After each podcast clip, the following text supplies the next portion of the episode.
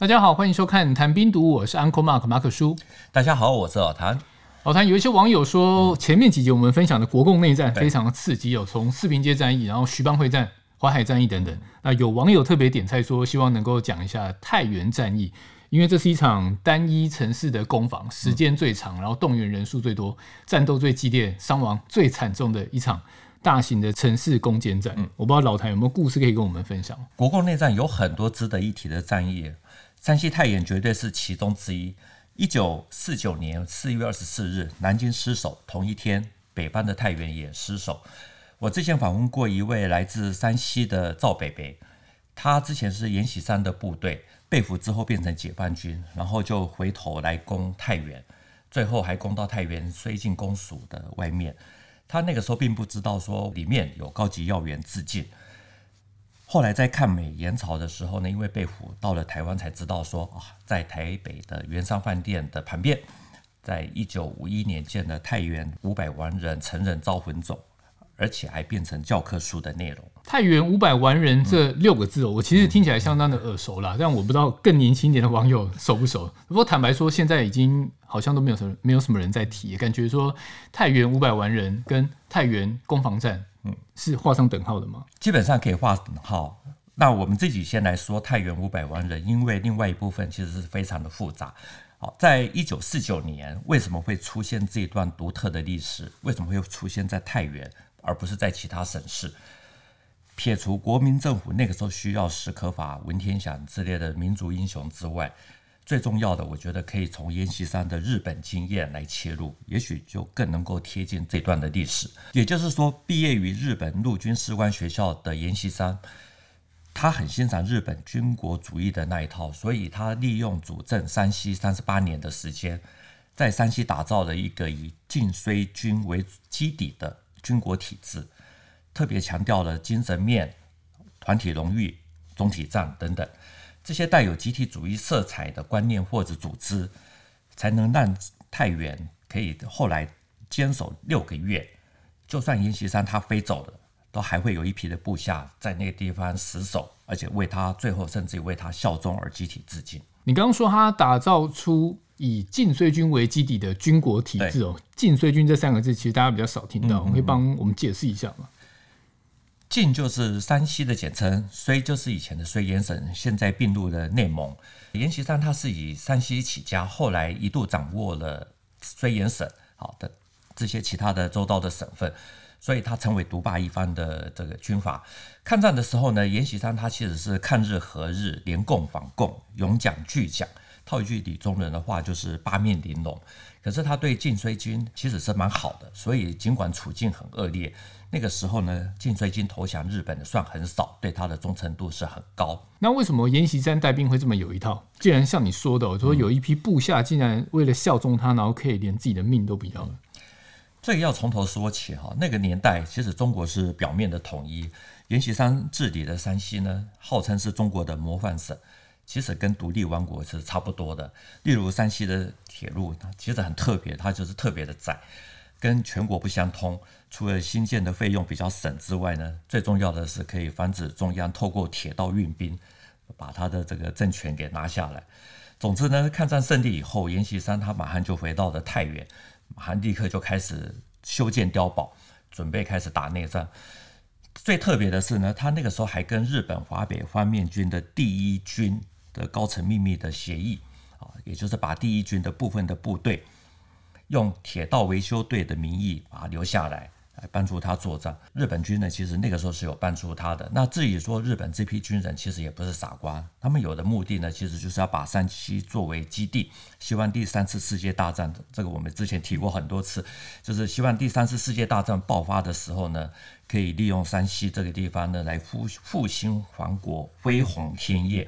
虽然太原有著名的兵工厂，阎锡山也还有日本的山西残留在背后支撑，可是他的地盘还是慢慢的缩小。等到三大战役结束，北平易手，国民政府在北方呢，也就是后来就只只有剩下山西的太原，还有大同，啊，还有一个名义上的一个绥远省。所以阎锡山从山西王到最后变成只剩下太原，嗯、这当中的变化，阎锡山是怎么去面对？他有想要去扭转这个劣势吗？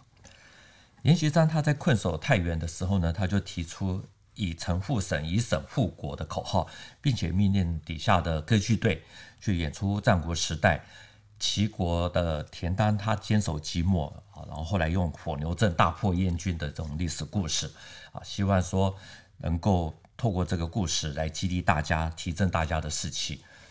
我不知道他用这个歌剧队去演这一段，是不是跟他受那个日本军国主义的教育有关？因为非常强调精神层面，对不对？嗯，大家如果有机会去看一下，翻一下他的著作，我会发现他其实是蛮违心的，讲得很玄妙。不管怎么样，我们还是大会来讲，就是说，为了要表示他的这种必死的决心，阎锡山他其实也拍过一些宣传照，还还登过美国很著名的这个生活杂志啊，他。那个照片呢，他是穿着一身军装，然后就坐在一张书桌旁边啊。这个书桌上面呢，就有一堆毒药。那阎锡山就说，他有这个抱定的必死的决心啊。如果失败了，就会和他的干部们啊，就喝下了这些毒药啊，一同同归于尽。据说呢，因为技术的问题，所以这些氰化钾的毒药呢，只有造了五百零一瓶。有一瓶是给阎锡山用的啊，其他的五百瓶就是要给他的牺牲救救国同盟会啊，也就是西盟会在太原的五百名干部啊来服用，所以这也是太原五百万人的由来之一。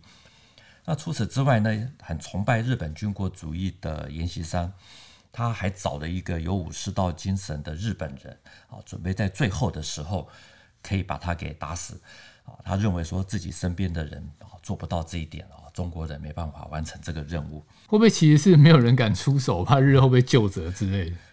我完全赞同你的看法啊。其实。阎锡山他是很军国主义的，所以他也学了蒋介石的复兴社、蓝衣社啊，就是在山西搞了牺牲救国同盟会啊、三山同志会啊、铁军啊等等这些组织，而且他对晋绥军的将领其实是挺好的。蒋介石如果把谁给升为中将，那阎锡山就加码变成上将。也就是说，他在山西省里面，他是带上将这个阶衔。嗯嗯。那除了山西呢，就是挂中央。所以这是搞山西版的一国两制。不管怎么样啊，阎锡山他很清楚，他的部下呢不敢对他怎么样子，所以这个还真的非得找日本人不可。我觉得听起来他是非常的有政治手腕，也很有谋略啦，知道怎么去巩固自己的势力，也难怪。会被称为山西王？阎锡山本来是不允许中央军进入自己的地盘，甚至于连借道路过都不可以。一九四八年七月结束的晋中战役呢，一口气丢了十四座的县城，他只好向中南京中央求救。总之呢，国共双方就在六个月内呢，投入了数十万，之前的民工等等那些都不算。那阎锡山他自己也很自豪，他在后来发行的《太原五百万人成人遭魂塚落成功绩纪念专册》啊，对，书名好长。对对对，他这边有发表一篇文章哈，他就很自豪的说，太原其实是一座碉堡城哦，有五千六百多个钢筋水泥的碉堡在外面保护啊。共军先前呢曾经多次的总攻失败，检讨原因，认为是轰塌城墙容易。击破碉堡困难，攻入城内容易，击毁城内城困难。因为太原本来就有坚厚的城墙，那现在呢，又在城墙的后面三十到五十公尺左右呢，又筑了一道城内城。可以说，强调精神面的阎锡山有了这些坚固的物质基础之后呢，他在宣传上就更有底气。到了一九四九年三月二十九日。阎锡山呢，他就从山西啊围城就飞到了南京啊，讨论说这个内战要怎么样子去结束。离开的时候呢，他就对他的干部说：“也此去也许是三天五天，也许是十天八天，等到和平商谈有了结果啊，他就会回来。那之后呢，他又一再要求部署一定要坚守，他一定会派兵来解围。”我比较好奇的是哦，老谭说。太原是一座碉堡城，既然它的防卫能力听起来很强，为什么还是被攻下？因为先前访问过那位赵伯伯嘛，嗯、曾经围攻过太原的角色转换，他有分享过这个故事吗？这段其实是蛮复杂的，比较偏战斗的过程。我们下一集啊，或者说之后再来说。这一集只能先卖个关子，就是说他两边都打过，也历经的这种残酷的战斗。他的最大的感想就是，解放军真的很敢冲，国民党输的一点都不冤枉。赵伯伯的结论呢、我觉得换个时空背景还是没有违和感。你懂我的意思，我们点到就好。总之呢，随之太原的陷落。太原五百万人指的就是说，事后被认定是自裁殉国的五百人。那这一段历史呢，现在其实被说的有点不堪，甚至还被嘲笑。可是我们还是要承认说，国共内战里面呢，打得轰轰烈烈的城市呢，太原就算不排第一，至少也绝对排到前三。死守的十万多名啊部队，其实也就是以禁军为主的这种国军，还是冒死的抵抗，让解放军真的是啃了硬骨头。那在一九四九年四月二十一日呢，解放军其实他就发动的渡江战役，也代表太原的攻防进入了到最后的阶段。在摧毁城郊的这个护城雕之后呢，徐向前他就集结了大小炮啊，这个照阎锡山的说法是一千呃三千多门，好就开始轰塌城墙。那阎锡山引以为豪的城内城啊，这个护这个内城呢，其实也大多被摧毁。太原火起六百多处，黑烟蔽空，昼夜难分。这一天的下午五点，山西省的代主席梁敦厚，还有阎锡山的堂妹呢，他就代表全体的干部呢，就制定了南京，说一切已经准备妥当，一定遵照军旨，尸体亦不与共军相见。二十四日凌晨，渡江的解放军他就攻入了南京的总统府。同一天的上午，解放军也终于进入了太原。开始了展开巷战，那也就逐渐的迫近了山西省政府大楼，也就是绥靖公署。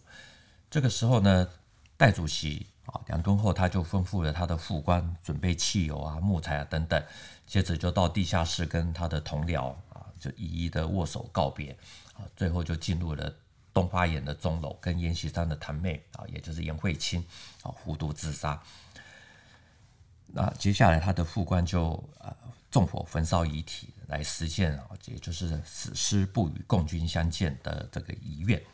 所以其实真的是有人自尽。对，这里面啊有一点一定要特别说的，就就是说太原五百万人的来源之一呢，也就是有来自于颜慧卿啊，在二十四日上午的这个最后啊，在临死前发给阎锡山的绝命电。他这个绝命电呢，其实写的呃非常的感人。啊，我们就跳着念啊，某些句子。他说：“这个大势已去，项战不知，军民千万，浴血街头，同仁五百，成人火中，妹虽女流，死死志已决。目睹玉碎，岂敢瓦全？妹今发电之刻尚在人间，大哥至月殿之时，已成隔世。”前楼火起，后山崩颓，死在眉睫，心转平安。事后，解放军呢在飞机里面就只有找到了梁敦厚的一枚的印章，还有腿骨一块，颜慧卿的金戒指一枚。根据梁敦厚的公子啊所写的《过客已归人》啊，这是一本前几年才印行的一本书啊。他为了找寻真相。就在一九七六年的时候，联络上当年化验的医生，啊，之所以确定说那个是梁敦厚的腿骨，啊，是因为腿骨上面有一根针，所以确定是真的自尽。那阎锡山收到这一份电报之后呢？他看到电报里面有一句啊，就是“同仁五百，成人火中”。啊，之后呢，一些也突围出来的山西人啊，这从太原里面。到绥远啊，或者其他地方，他们辗转来到了广州，最后的情况就告诉了阎锡山，接着就依据了电文的这句话，啊，编写出太原五百万人的名单，啊，宣扬他们的殉城事迹。一九四九年年底呢，立立委吴延缓呢，他就在台建议说，在台湾建太原五百万人成人招魂塚，并且获得通过。隔年就在盐商饭店啊的现在的牌楼前面啊，也就是剑潭山的山路呢，建了牌坊啊、纪念碑啊、纪念堂、招魂塚啊这些这些建筑。那这个整个事迹的过程呢，其实还编入了教科书。可是呢，等到两岸恢复交流之后呢，就发现说，哎，这个五百万人的这个版本啊，有好几个啊，名单里面的烈士有的也都不一样啊，甚至于说有的是在陷落之前就死了，那有的是还没到现在都还没有死啊，就是说那个时候发现到有问题的时候都还没有死，那真正自尽死亡的可能只有百余人。啊，另外还有少数是什么？就是化名为中国呃，用中国名的山西残留日本军。因为这段历史呢，后来被打成伪史，太原五百万人就从课本里面消失。后来台北市议员啊，这个也咨询啊，台北市民政局也就不再拨款祭奠。还好的是啊，这个台北市文化局呢，还是把它公告为是市定的历史建筑，有获得保护。现在呢，只有一年里面呢，就只有四月二十四日这一天啊，才会打开纪念堂。啊，山西同乡会呢，多少总是会有一些人来哦，人很少哦，不多啊，仪式也很简单。祭奠的时候，其实是少了一些悲戚感的，就是多的，但是也多了一些历史的无奈感或残凉感。因为呢，仅存不多的老人或老兵哦，他们其实就算想来，其实也没办法来啊，就。出不了门啊！例如阎锡山啊，替阎锡山守墓五十年的这个卫士啊，张日明伯伯啊，他就是如此。我们现在在录影的前两天，我才听一位朋友在讲，好，他又被送到龙总。所以这位张伯伯现在状况还好吗？呃，我们希望他能够平安健康归来哈。